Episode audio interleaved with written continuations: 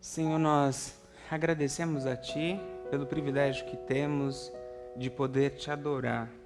Obrigado pelo privilégio que temos da comunhão. A nossa oração neste momento é para que o Senhor ministre aos nossos corações. Clamamos ao Senhor perdão pelos nossos pecados. Reconhecemos que falhamos contra Ti, contra as pessoas que estão à nossa volta e contra nós mesmos contra tudo aquilo que o Senhor já fez, já falou com cada um de nós. Muitas vezes nós simplesmente viramos as costas para isso. Sabemos que o nosso pecado nos distancia de Ti, mas o Teu amor, a Tua graça nos reaproxima do Senhor. Por isso nós clamamos ao Senhor pela Tua graça, pelo Teu amor e pelo Teu perdão. Em nome de Jesus, nos perdoe. Esse é o nosso clamor. Em nome de Jesus, ministre aos nossos corações porque o nosso desejo não é apenas sermos perdoados, mas é sermos transformados. Sabemos que a tua palavra é alimento para nós e ela nos transforma. Pai, a nossa oração nesta manhã é para que o Senhor, por meio de Sua misericórdia, fale aos nossos corações, Deus. Nós precisamos te ouvir. Em nome de Jesus, ó Pai, que cada um aqui nesse lugar tenha um encontro pessoal contigo nessa manhã. Que cada um receba a porção que o Senhor preparou para Ele, Pai. Em nome de Jesus, que a tua palavra alcance os corações dessa manhã.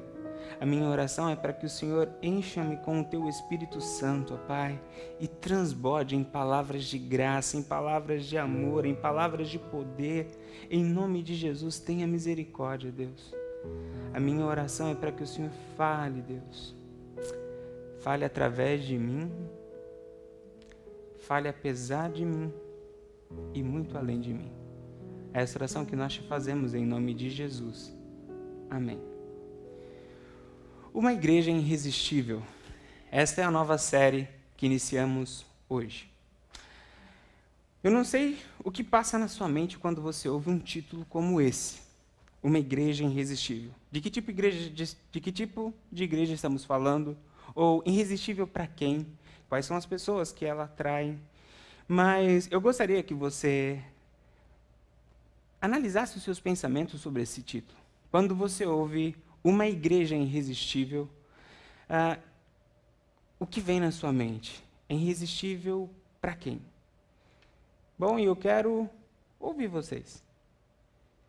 Vamos começar perguntando então. Vou começar por Fábio. Fábio, quando você ouve uma igreja irresistível, você pensa em que tipo de igreja? Irresistível para quem?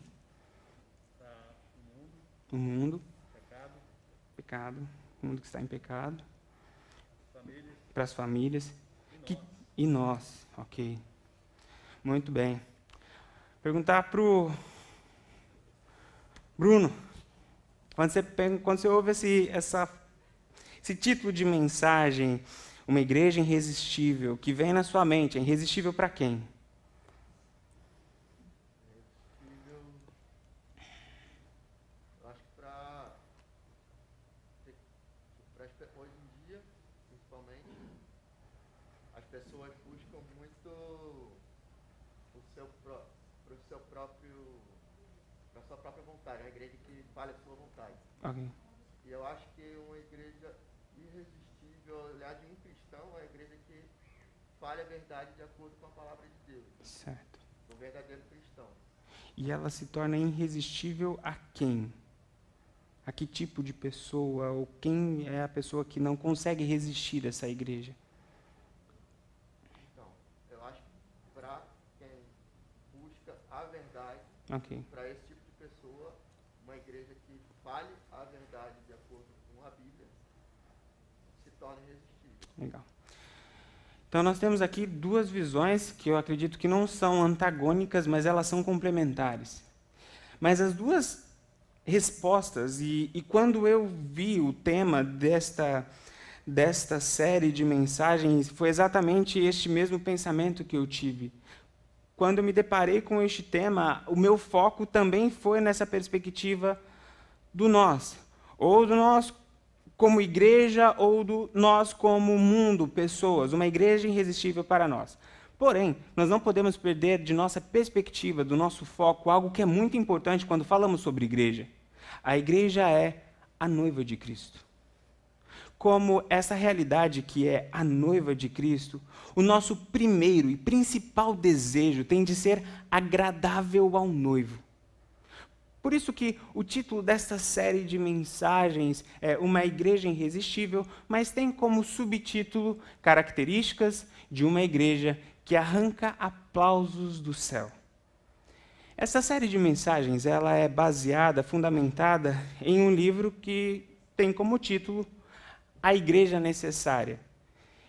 Este livro foi escrito por um autor chamado Wayne Cordeiro.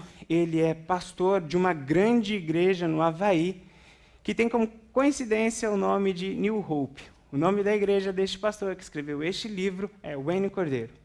E eu não sei se vocês observaram um detalhe muito importante na arte da capa desse livro os polos de atração do imã não está voltado para o lado, mas está voltado para cima. A ideia que este livro trabalha e o conceito que nós vamos trabalhar em toda a nossa série de mensagem é o mesmo: é ser irresistível aos céus, é arrancar sorrisos do rosto de Deus. O objetivo desta série de mensagens é vivenciar essa realidade que, quando o Senhor olha para nós, ele se alegra. O objetivo é ser uma igreja irresistível a Deus. Uh, se sabemos que existe a possibilidade de uma igreja despertar repulsa no coração de Deus, como a igreja de Laodiceia, que diz o texto que o Senhor fala àquela igreja: Olha, eu estou a ponto de vomitar você. Se existe essa possibilidade de repulsa, de querer ficar longe, Deus de sua igreja existe também, temos que conceber uma segunda realidade, que existe também a possibilidade de existir uma igreja em que Deus quer estar cada vez mais perto. A palavra de Deus nos ensina isso, se eu não me engano, é Efésios 2, quando diz: aproximem-se de mim e eu aproximarei de vós. A ideia dessa série de mensagens é exatamente isso. E aqui é importante nós alinharmos as nossas expectativas sobre essa série de mensagens. O objetivo dessa série de mensagens não é chegar ao final dela e termos aqui a igreja lotada de pessoas e gente saindo até pelas janelas. Esse não é o objetivo. Embora, se isso acontecer, eu vou ficar feliz, porque eu gosto quando pessoas se somam ao nosso ajuntamento. É bom ver pessoas chegando, é bom ver pessoas se aproximando de Deus, é bom ver pessoas chegando ao nosso convívio. Mas esse não é o nosso, o nosso foco nessa série de mensagens. Se isso acontecer, vai ser um efeito secundário. O nosso principal objetivo, o nosso foco nessa série de mensagens é ser uma igreja que agrada ao coração de Deus e, como consequência, atrai a presença de Deus, atrai o poder de Deus, atrai o agir de Deus, atrai a bênção de Deus. O objetivo dessa série de mensagens é exatamente este: é arrancar sorrisos do rosto de Deus. É ser uma igreja que, usando as palavras do autor, consegue tirar aplausos do céu. Esta é a, a jornada que nós vamos trilhar. E eu acredito que se nós formos bem-sucedidos nessa nossa jornada, existe sim uma grande possibilidade deste imã também atrair a nossa volta. Porque uma igreja que agrada ao coração de Deus, uma igreja que atrai a presença, o poder, o agir e a bênção de Deus, sim. Nós também somos atraídos para essa realidade. E sim, o nosso coração terá cada vez mais vontade de estarmos juntos nesse ajuntamento. E sim, existirá no nosso coração um desejo cada vez mais forte de trazer pessoas para estar mais perto de nós. E também acredito que sim, o próprio Espírito Santo trará pessoas para o nosso ajuntamento. Conta-se uma história que aconteceu por volta de 1904, 1906 no país de Gales. Por volta dessa época estava acontecendo um grande avivamento que estava transformando toda a realidade social daquela região. E este avivamento estava acontecendo em uma pequena cidade do país de Gales. Certo homem ao ficar sabendo de tudo o que estava acontecendo, de toda a transformação e de todo o avivamento que estava acontecendo naquela cidade, ali no país de Gales, ele então decidiu ir lá para ver o que estava acontecendo com os próprios olhos. E então ele viajou e quando ele desembarcou do trem, ele chegou a um, a um funcionário da estação e disse o seguinte: Bom, eu estou aqui porque eu gostaria de conhecer a igreja do pastor Evan Roberts, que era o pastor que estava liderando todo essa, esse avivamento, este movimento espiritual que estava acontecendo naquela cidade, que estava revolucionando toda a nação. E eu gostaria de saber como eu faço para chegar nessa igreja, para conhecer este pastor. Então, o funcionário daquela estação disse o seguinte: simplesmente vai andando, Senhor, porque o Espírito Santo vai levar você até aquela igreja. Eu acredito que sim, isso também pode acontecer em nossa realidade. Eu acredito que sim, nós podemos desfrutar de um avivamento que vai mexer, como o Fábio falou, na, nas realidades do mundo, nas realidades do pecado, que vai atrair os pedidos, que vai também, eu acredito nessa realidade em que essa transformação que acontece em nós vai também nos conectar mais com Deus. Mas em primeiro lugar, é importante nós sabermos que o nosso foco durante toda essa série de mensagens será o coração do nosso amado. Nós somos a noiva de Cristo. A conversa durante toda essa série de mensagens vai ser como agradamos o coração de Deus, como nos tornamos irresistíveis a Deus. E partindo do princípio que nós somos a igreja, quero dizer que essa mensagem tem tudo a ver com você. Tem tudo a ver comigo, tem tudo a ver com a gente, porque nós somos a igreja e se quisermos nos tornar uma igreja irresistível a Deus, nós falaremos aqui de 12 características que eu e você precisamos desenvolver em nossa vida, em nosso relacionamento, em nosso dia a dia. Cada uma das características que vamos citar aqui, que vamos refletir aqui, diz respeito a nós. E se nós começarmos a colocar isso em prática em nossa vida, se conseguirmos tirar as mensagens destes holofotes, destes, dessas caixas de som e colocar no nosso coração, na nossa vida, do nosso dia a dia, eu creio, pela palavra de Deus, que nós iremos ser uma igreja irresistível ao céu e seremos, consequentemente, uma igreja que transformará o mundo, uma igreja que abençoará pessoas. Eu acredito nisso. Mas para que isso aconteça, eu e você, nós precisamos fazer a nossa parte fazendo essa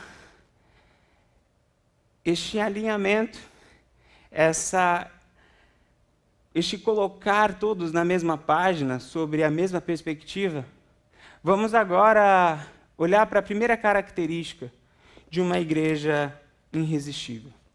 A primeira característica de uma igreja irresistível, que arranca aplausos do céu, é fome da presença de Deus. Eu quero ler com os irmãos três textos um que está em Salmos, outro que está em João e outro que está em Apocalipse. Esses três textos nos revelam, nos falam sobre a fome da presença de Deus. O quanto isso é importante para nós sermos uma igreja que agrada o coração do noivo, que agrada o coração de Deus. Salmos capítulo 42, verso 1 e 2. Como a corça anseia por águas correntes, a minha alma anseia por ti, ó Deus. A minha alma tem sede de Deus, do Deus vivo. Quando, poder, quando poderei entrar para apresentar-me a Deus? O próximo texto está em João, capítulo 6, verso 35. Então Jesus declarou: Eu sou o pão da vida. Aquele que vem a mim nunca terá fome Aquele que crê em mim nunca terá sede. Depois, Apocalipse 22, verso 17. O Espírito e a noiva dizem: Vem, e todo aquele que ouvir, diga: Vem. Quem tiver sede, venha, e quem quiser, beba de graça da água da vida. Todos estes versículos, todos estes textos do Antigo Testamento, até o Novo Testamento, nos mostram que é na relação com Deus, é na relação com o Pai, que encontramos a fonte da vida e também aquilo que é para nós a fonte de saciedade. Estes textos nos apresentam que, para que não sejamos uma igreja morta, para que não enchemos a nossa agenda com realidades que têm cara de sentido, mas na verdade simplesmente nos engana sobre o nosso vazio. O texto diz que Precisamos ter fome de Deus, porque é Ele que nos dá a vida, é Ele que nos sustenta. Estes textos nos mostram que se nós não tivermos essa fome por Deus, se nós não tivermos essa fome pela presença de Deus, seremos uma igreja morta. Este texto nos ensina que, por mais que possamos ter em nossa igreja um grande número de pessoas, uma igreja cheia de gente, uma igreja cheia de programação e uma igreja cheia de dinheiro, ainda assim podemos ser uma igreja vazia. Isso é de uma verdade muito profunda. Tem como ser uma igreja cheia de gente, cheia de programação, cheia de dinheiro, e mesmo assim vazia. O que o texto nos ensina é que, se quisermos ser uma igreja irresistível aos céus, nós precisamos ter fome da presença de Deus. Só que isso eu não sei para vocês, para mim é muito abstrato. O que é ter fome da presença de Deus? Na prática, na realidade do dia a dia, o que significa ter fome da presença de Deus? Ainda mais quando cremos em um Deus que é onipresente, como diz em Jeremias capítulo 23, verso 24. Poderá alguém esconder-se sem que eu veja? pergunta o Senhor. Não sou eu aquele que enche os céus e a terra? pergunta o Senhor. Como ter fome de algo que está em fartura, que está em todos os lugares? O que é ter fome de Deus, de um Deus que é onipresente, que está em todos os lugares? Eu acredito que aqui está uma reflexão que nós, como igreja de Cristo, precisamos fazer. O que é ter fome de Deus? Para depois nós avaliarmos como está a nossa fome da presença de Deus. Eu acredito que podemos uh, dividir essa fome da presença de Deus em três realidades, ou então três características. O que significa ter fome de Deus? Em primeiro lugar, à luz da palavra de Deus, eu acredito que ter fome da palavra, ter fome da presença de Deus é ter fome por ser cheio de Deus. Ter fome de Deus é ter fome por ser cheio de Deus. Em Efésios capítulo 5, verso 18, a gente aprende que quando recebemos o Espírito Santo em nossa vida, esta é uma realidade que é constante em nossa vida. Recebemos o Espírito Santo em nossa vida, entregamos a vida para o Senhor, nós estamos salvos. A presença do Espírito Santo em nossa vida é constante. Mas quando olhamos para Efésios capítulo 18, nós aprendemos que o nível de sua atuação em nossa vida é variável. Efésios 5,18 diz: Não se embriaguem com o vinho que há libertinagem, mas deixem-se encher pelo Espírito Santo. E aí ele vai dizer, com hinos, com louvores, com salmos. O deixem-se encher diz para nós que existe a possibilidade de estarmos vazios do Espírito Santo.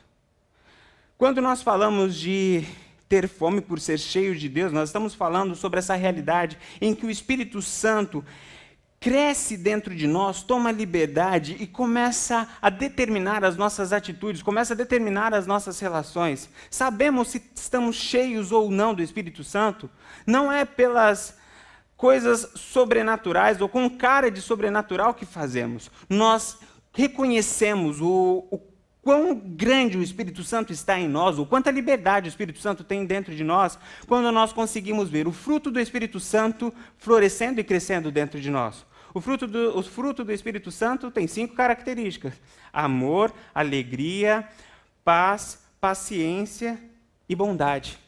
É quando nós olhamos para a nossa vida e vemos que estamos crescendo em amor, que estamos tratando uns aos outros e cuidando um dos outros com amor. É quando nós olhamos para a nossa vida e vemos que estamos desfrutando de uma alegria que está acima de todas as coisas. É quando olhamos para as nossas relações e vemos que, que temos paz em meio à dificuldade, em meio às guerras. É quando a gente começa a ter paciência um com o outro. É quando a gente começa a ser mais bondoso. Quando isso começa a acontecer na nossa vida, nós estamos cheios do Espírito Santo. Portanto, quando nós falamos de ter fome de Deus, nós estamos falando desta realidade. Eu quero que o Espírito Santo encha a minha vida. Ter fome de Deus é ver esse fruto cada vez maior na nossa vida. É ser cada vez mais bondoso, ser cada vez mais paciente, ser cada vez mais amoroso, é ser cada vez mais pacificador e cheio de paz. Ter fome de Deus é isso. Senhor, eu não conformo com essas coisas que estão acontecendo na, meu, na minha vida, eu não conformo com essas minhas atitudes. Eu declaro guerra contra isso, eu quero ser transformado. Quando falamos de fome de Deus, é disso que nós estamos falando. A nossa vida como igreja de Cristo é diretamente relacionada ao quão cheios ou quão vazios nós somos de Deus. Meus irmãos, é, guardem bem isso que eu vou dizer. É essa realidade que vai determinar se nós seremos uma igreja carnal ou espiritual. É o quão cheios de Deus eu e você somos. Quanto mais buscarmos a Deus, o Espírito Santo de Deus, para transformar as nossas atitudes, as nossas ações, as nossas reações, de maneira que a bondade, a paz, a alegria, o amor, a paciência cresça em nós. Quanto mais fizermos isso, mais fome teremos de Deus, mais cheios de Deus nós seremos. Isso é ter fome de Deus, é querer ser cheio de Deus. É o conhecer para encarnar eu conhecer qual é a vontade de Deus, não para que ela simplesmente fique no campo teórico da nossa vida, nas nossas atividades de domingo, mas para que ela ganhe penetração no nosso dia a dia, nas nossas relações, nos nossos encontros, nas nossas conversas, no nosso trabalho. É sobre isso que falamos, sobre ser cheios de Deus. A segunda característica sobre fome de Deus fome da presença de Deus é ter fome por sentir mais. Sentir mais. Aqui a gente entra num campo um pouco delicado. É importante dizer que eu não acredito e não encontramos fundamentos bíblicos para limitar a nossa fé simplesmente aos sentimentos, aos arrepios, aos calafrios, às emoções. Não encontramos fundamento bíblico para isso. Mas dizer que a nossa fé não é apenas sentir, não significa dizer que em nossa fé não tem sentir. Conseguem notar a diferença?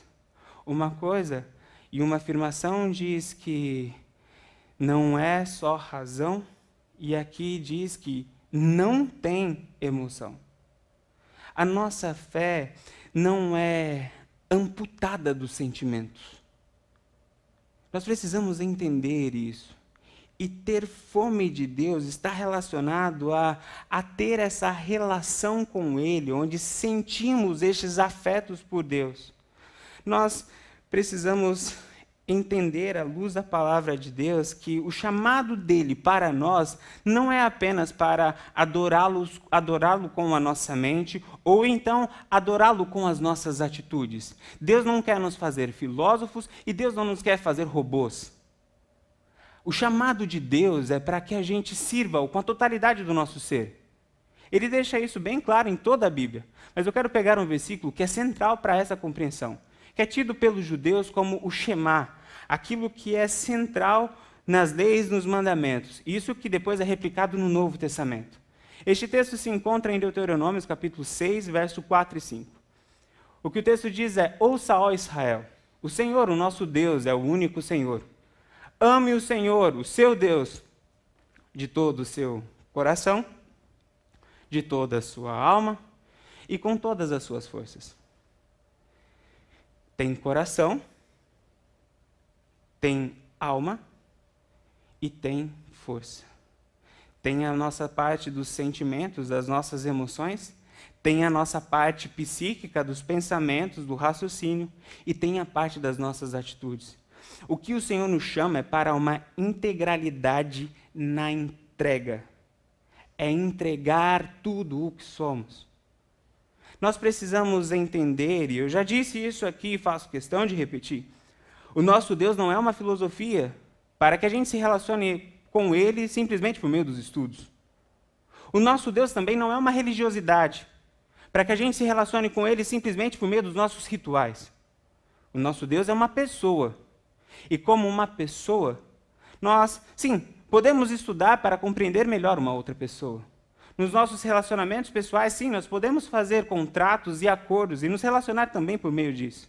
Mas algo que é indispensável e fundamental, uma vez que compreendemos que o nosso Deus é um ser pessoal, nós desenvolvemos contato com ele por meio de relacionamentos.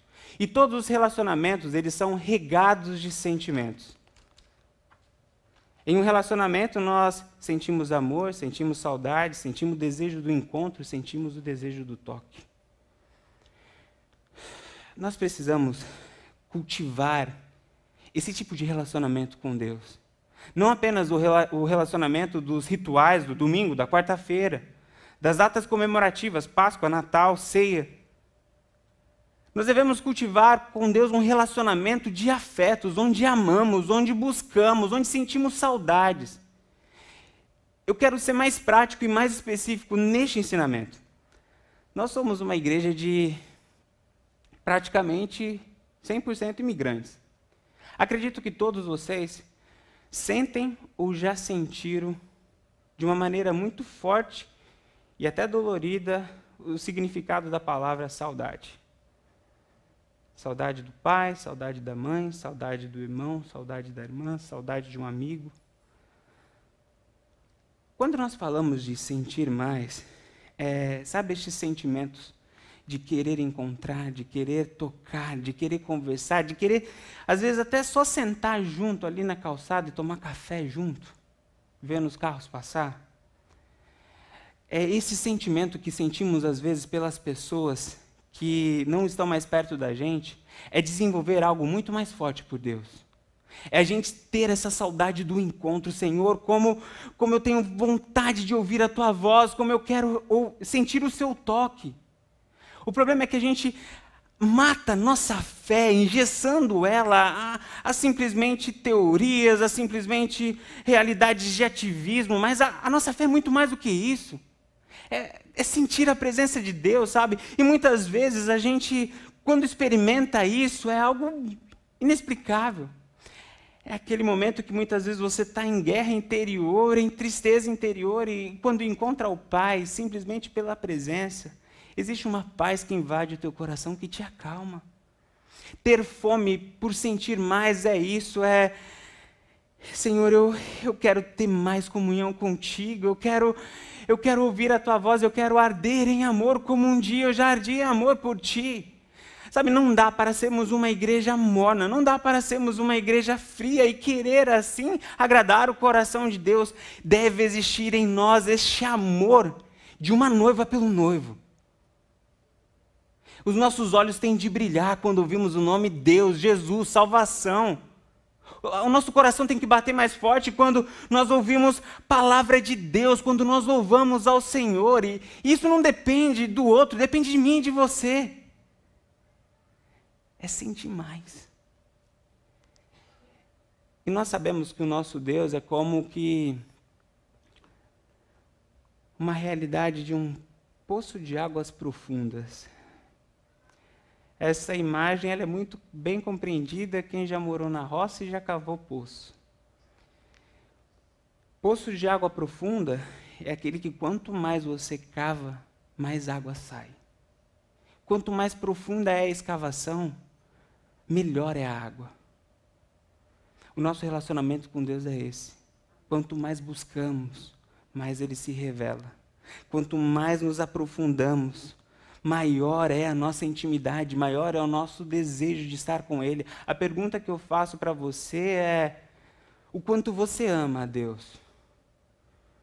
O que você sente por Deus? Se nós quisermos ser uma igreja que agrada o coração de Deus, sim, temos de ter fome de Deus. E ter fome da presença de Deus é ter fome por sentir mais. Cultivamos isso por meio do nosso relacionamento com Ele. Cultivamos isso por, por, meio do nosso dia a dia com Ele. Cultivamos isso enchendo a nossa mente da palavra de Deus e contemplando agora a majestade. Isso depende das nossas atitudes. A terceira característica do que é ter fome de Deus é também ter fome por ser usado por Deus. Ter fome de Deus é ter fome por ser cheio do Espírito Santo, ter fome por sentir mais é ter fome por ser usado por Deus. A Bíblia é cheia de exemplos de pessoas que tiveram fome por ser usados por Deus. Primeiro exemplo que eu quero citar, Isaías. O Senhor pergunta: a quem enviarei? Isaías diz: Eis-me aqui, envia-me a mim. Como resposta a essa fome de ser usado por Deus, Isaías se tornou boca de Deus, boca de Deus no momento em que o mundo estava em trevas. Outro exemplo é Davi, um exemplo mais conhecido. Enquanto soldados preparados fugiam do confronto, Davi se levanta e diz: Eis-me aqui. Eu vou enfrentar esse gigante em nome de Deus. Ele vem contra mim com armas, com experiência de guerra. Eu vou contra ele em nome do Senhor dos Exércitos. Como consequência, Deus usou a vida de Davi. Outro exemplo é o exemplo de Paulo. Atos capítulo 20, verso 24 mas em nada tenho a minha vida por preciosa, contanto que cumpra com alegria a minha carreira e o ministério que recebi do Senhor Jesus para dar testemunho do Evangelho da graça de Deus. Quando eu falo de ter fome, de ser usado, de servir a Deus, é, é, ter essa compreensão. Eu creio que Deus está fazendo uma grande obra nessa terra. Senhor, eu não quero ficar fora disso. Senhor, eis-me aqui, eu quero, eu quero ser usado. Senhor, eu, eu quero servir, eu quero ajudar, eu quero ser boca do Senhor em meio ao caos, eu quero lutar contra a maldade, eu quero fazer com que o teu reino cresça. Senhor, eu quero ir e proclamar o Evangelho. A gente se emociona, a gente se empolga quando a gente vê Isaías sendo usado, quando a gente vê Davi sendo usado, quando a gente vê Paulo sendo usado.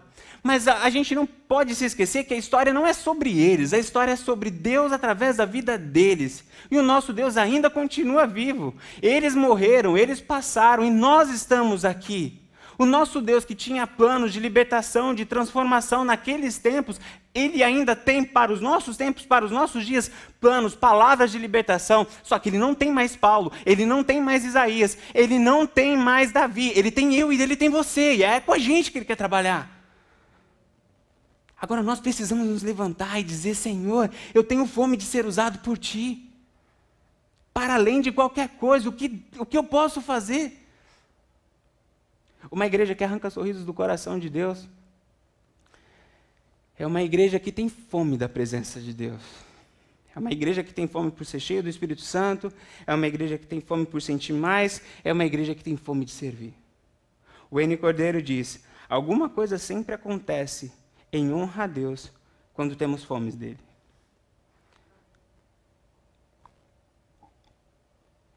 Alguma coisa sempre acontece em honra a Deus quando temos fome dele.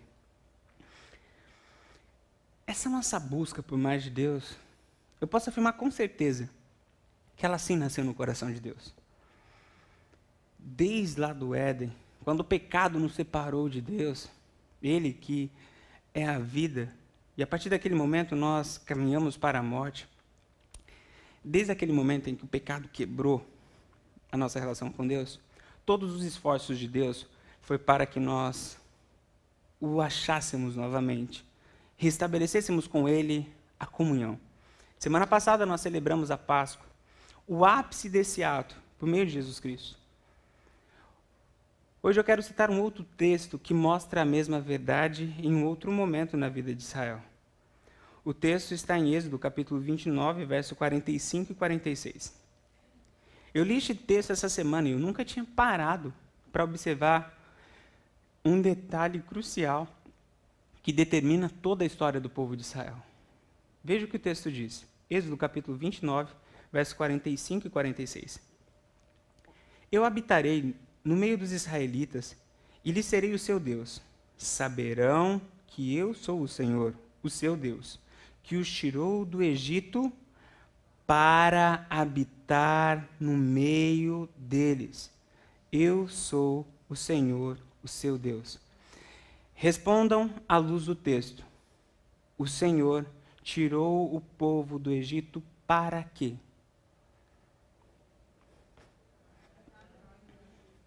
Ó, eu facilitei a resposta. Hein? Para habitar no meio deles. Eu nunca tinha parado para ver a profundidade dessa, dessa verdade. O Senhor não tirou o povo do Egito para dar uma terra para eles. O Senhor não tirou o povo do Egito porque tinha um outro povo que tinha invadido uma terra deles e aí chamou o povo de Israel para fazer a desapropriação. Não foi para isso. O Senhor chamou o povo do Egito para que ele pudesse habitar no meio deles. Toda a ação de Deus, todos os milagres, todas as pragas, todas as manifestações de cuidado tinham apenas um objetivo: para que Deus habitasse no meio do povo. Trazendo isso para a sua vida e para a minha vida, qual é a mensagem que vem para nós? Que tudo que Deus fez na minha vida, tudo que Deus fez na sua vida, todas as libertações, todos os milagres, todos os cuidados, têm apenas um objetivo: habitar no meio de nós, ter comunhão com a gente trazendo isso para a história da nossa igreja, a história de New Hope. Tudo que Deus fez até aqui hoje, na nossa igreja, tem apenas um objetivo: habitar no meio de nós. Todos os milagres, todas as provisões, todos os cuidados de Deus têm apenas um objetivo: que Ele tenha comunhão, que Ele tenha liberdade neste lugar. Esta é uma realidade que nasceu no coração de Deus. Esse é o desejo de Deus, que nós tenhamos fome dele, porque nele reside tanto a nossa vida como também a nossa saciedade para que a gente não viva uma realidade de uma igreja cheia de pessoas, de dinheiro, de atividade, mas vazia de Deus. E sim, infelizmente, dá para ser igreja sem Deus. E esta é uma, uma afirmação que a gente precisa, sim, levar muito a sério. Certa vez uma, um pensador disse: Você poderia tirar o Espírito Santo de metade das igrejas nos Estados Unidos e elas seguiriam em frente como se nada tivesse acontecido. Dá para ser igreja sem Deus. Dá para ser igreja sem fome da presença de Deus. Bom, para que a gente não se perca em exemplos que podem ser refutados, vamos pegar um exemplo bíblico. Em Apocalipse, nos é apresentada a igreja de Laodiceia. A igreja de Laodiceia era uma igreja que estava provavelmente cheia de pessoas. Desfrutava de uma realidade social muito boa. Era uma igreja que estava cheia de dinheiro. Porque as pessoas lá tinham muito dinheiro. O texto deixa claro isso para a gente, o contexto cultural, histórico também deixa isso claro para a gente. Mas era uma igreja que estava vazia de Deus. Onde Jesus estava? Do lado de fora. Eis que estou à porta e bato. Se alguém abrir, eu entrarei. Mas se não, eu continuo do lado de fora. Era a igreja, a carta estava sendo direcionada ao anjo da igreja, mas mesmo assim estava vazia de Deus. Outro exemplo de uma igreja apresentada no, em Apocalipse, a igreja de Éfeso. Era uma igreja que era cheia de atividades, eu vejo as suas boas obras, eu vejo o que você faz, eu vejo o que você está fazendo, tudo está fazendo tudo direito. Mas eu tenho uma coisa contra você. Você abandonou o primeiro amor. Veja o que o texto diz em Apocalipse, capítulo 2, verso 4 e 5. Contra você, porém, tenho isto. Você abandonou o seu primeiro amor. Lembre-se de onde caiu. Arrependa-se e pratique as boas obras que praticava no princípio. Se não se arrepender, virei a você e tirarei o seu candelabro do lugar. Veja o que o texto diz. Qual era o erro dessa igreja? Abandonou o primeiro amor.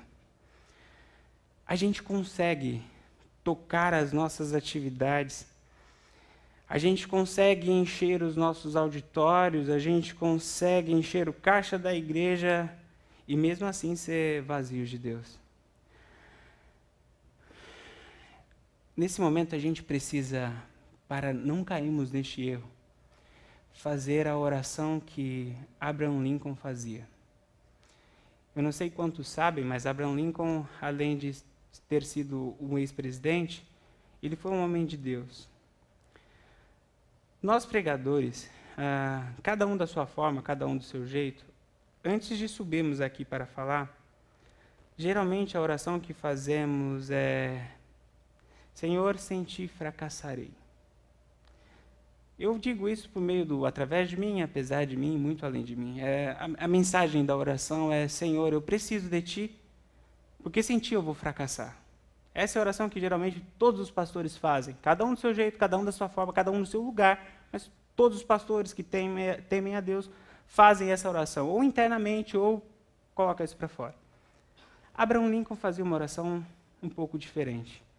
A oração que Abraham Lincoln fazia era: Senti, Senhor, eu preciso fracassar.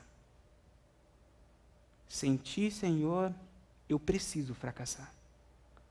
Em outras palavras, o que Abraham Lincoln estava falando é: Senhor, não me deixe ter sucesso sem ti. Porque eu sei que tem como ter sucesso sem ti. Eu sei que tem como alcançar os meus objetivos sem ti. Mas me livre dessa armadilha. Porque essa é uma das piores armadilhas que Satanás coloca no nosso caminho: sucesso. Sucesso sem Deus.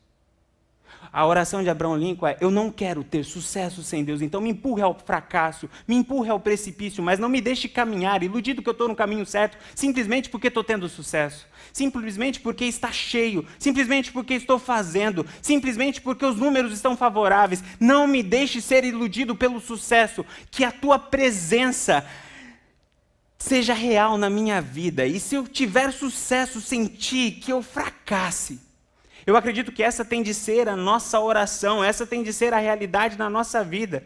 Porque, à luz da palavra de Deus, à luz da igreja de Éfeso, se essa não for a realidade na nossa vida, o nosso candelabro será tirado. O que o texto diz é: olha, se você não se arrepender, se você não se lembrar onde você caiu, se você não voltar às primeiras obras, eu vou retirar de você o candelabro. Quando nós olhamos a teologia bíblica, o desenvolvimento histórico, o candelabro representava a presença de Deus. O que o texto está dizendo é: se você não voltar ao primeiro amor, se você for caminhar sem mim, eu tiro a minha presença do meio de vocês. E aí, por mais que vocês façam boas obras, vocês não serão igrejas, vocês serão ONG. Por mais que vocês tenham um ajuntamento, vocês não terão a comunhão do corpo de Cristo, vocês vão ter a realidade de um clube social.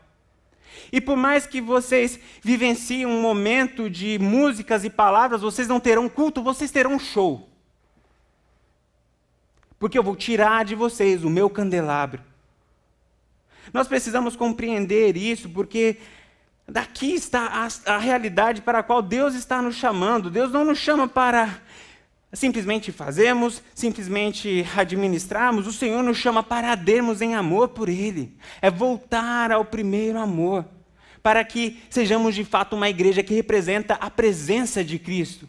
Quando nós vivenciamos essa realidade de fome por mais de Deus, quando nós vivenciamos essa realidade do primeiro amor, sim, as nossas ações refletem o cuidado de Cristo, o nosso ajuntamento reflete o corpo de Cristo e os nossos cultos refletem louvor, adoração, declarações de amor ao nosso Deus. É isso que agrada o coração de Deus. E o caminho de volta, o texto nos apresenta Lembre-se de onde caiu, arrependa-se e volte a praticar as primeiras obras. Aqui, as primeiras obras significa as obras do amor. Provavelmente eram as mesmas coisas que eles estavam fazendo naquele momento, porém de um jeito diferente. Eram as obras que nasciam do amor, dessa intimidade. Primeira coisa que precisamos fazer é lembrar de onde caímos. Nós estamos falando com pessoas aqui em que a grande maioria entregaram sua vida para Jesus. Eu acredito que se você é um cristão e de fato entregou a sua vida para Jesus, você sabe o que é vivenciar o primeiro amor. Lembre como era no passado e como está hoje. Depois disso, arrependa-se. É, Senhor, eu não me conformo do jeito que eu estou hoje. O Senhor não me chamou para ser isso. O Senhor não me chamou para fazer isso. O Senhor não me chamou para estar do jeito que eu estou. Eu me arrependo. Mas eu decido voltar. Eu decido ter fome da presença de Deus. Eu decido buscar ser cheio do Espírito Santo. Eu, eu, eu decido desenvolver um relacionamento que arde em amor por ti e te leva a sério e tem relacionamento pessoal. Eu decido servir ao Senhor, ter fome por ser um instrumento em tuas mãos. Eu decido ter fome de tua presença. Isso nasceu no coração de Deus. É isso que Deus quer para nós. E eu quero terminar essa mensagem dando a você a oportunidade de pensar. Pense sobre como está o seu relacionamento com Deus. O tema dessa, dessa série de mensagens, ele já nos provoca. Já nos faz pensar que igreja não existe para nos agradar, a igreja existe para agradar o coração de Deus. O nosso desejo aqui, em primeiro lugar, tem de ser atrair a presença de Deus para este lugar.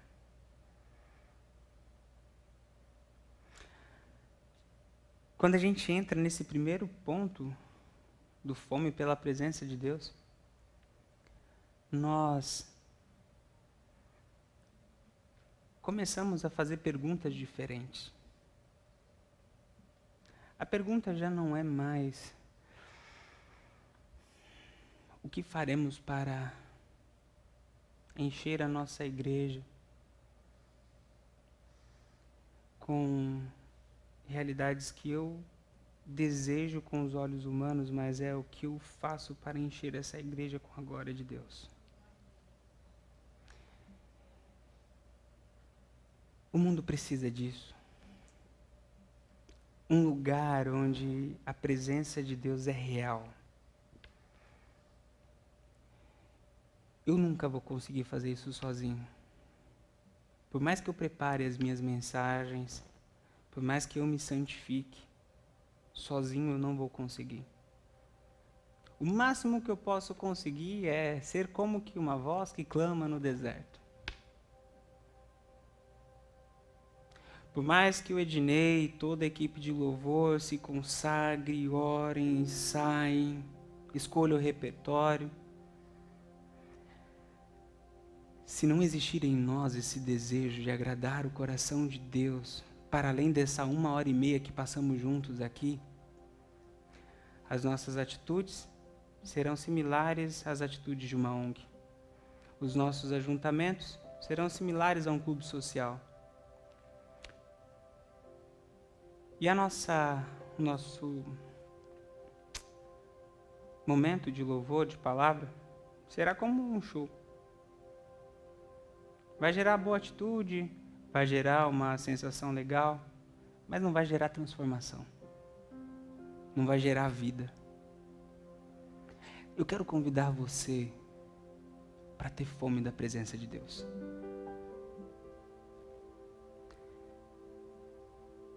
O Espírito de Deus está neste lugar.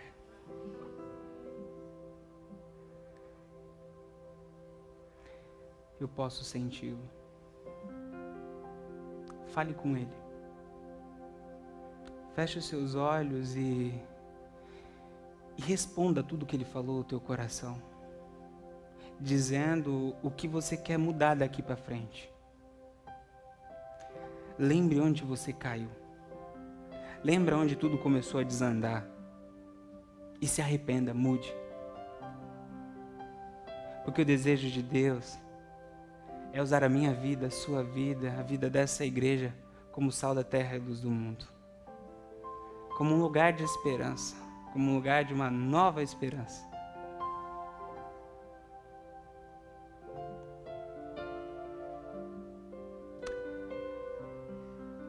Senhor nosso Deus e Pai, aqui está a sua igreja. Pai, eu quero dizer que nós temos fome de Ti. Pai, o nosso desejo é, é sermos cheios do Teu Espírito Santo. Pai, o nosso sonho é conseguir andar pelos corredores dessa igreja e ver a face do Teu Filho Jesus sendo revelada por meio do amor, por meio da paciência, por meio da alegria, por meio do cuidado, ó Pai de uns para com os outros, é ver o fruto do Espírito Santo cada vez maior na vida de cada um, ó Pai. Nós temos fome por isso.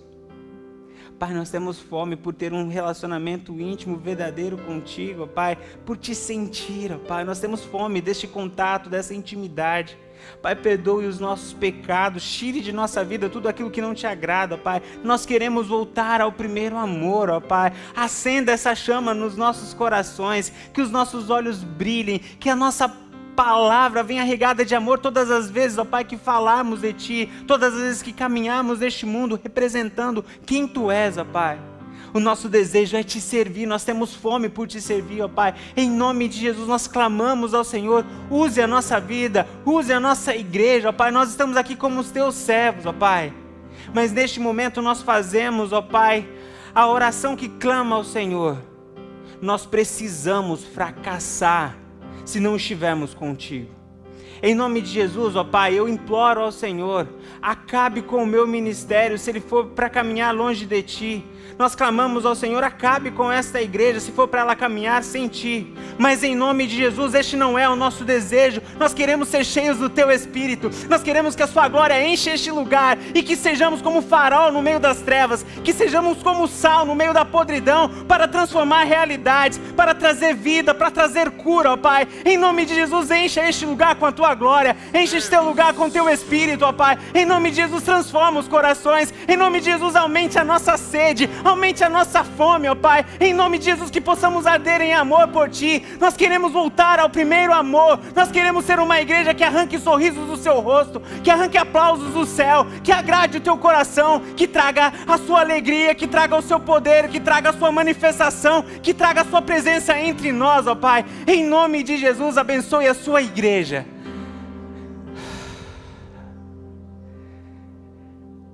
Essa oração que nós te fazemos em nome de Jesus. Amém. Eu quero convidar a equipe de louvor a vir aqui à frente. E nós vamos cantar um louvor.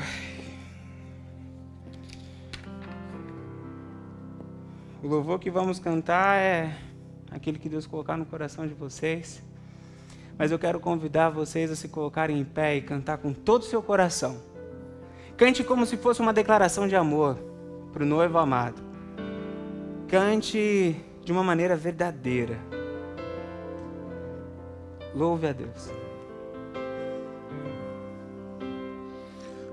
As minhas mãos eu quero levantar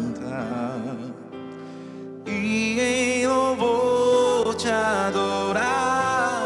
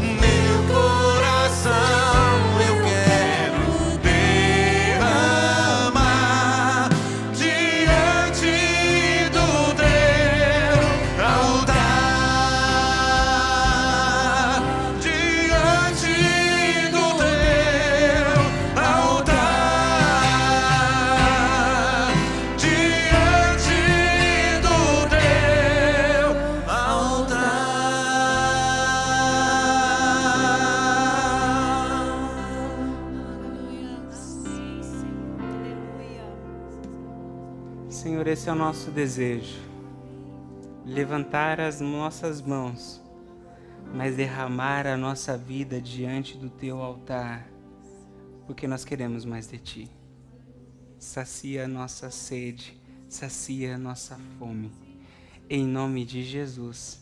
Amém. Os irmãos podem se assentar.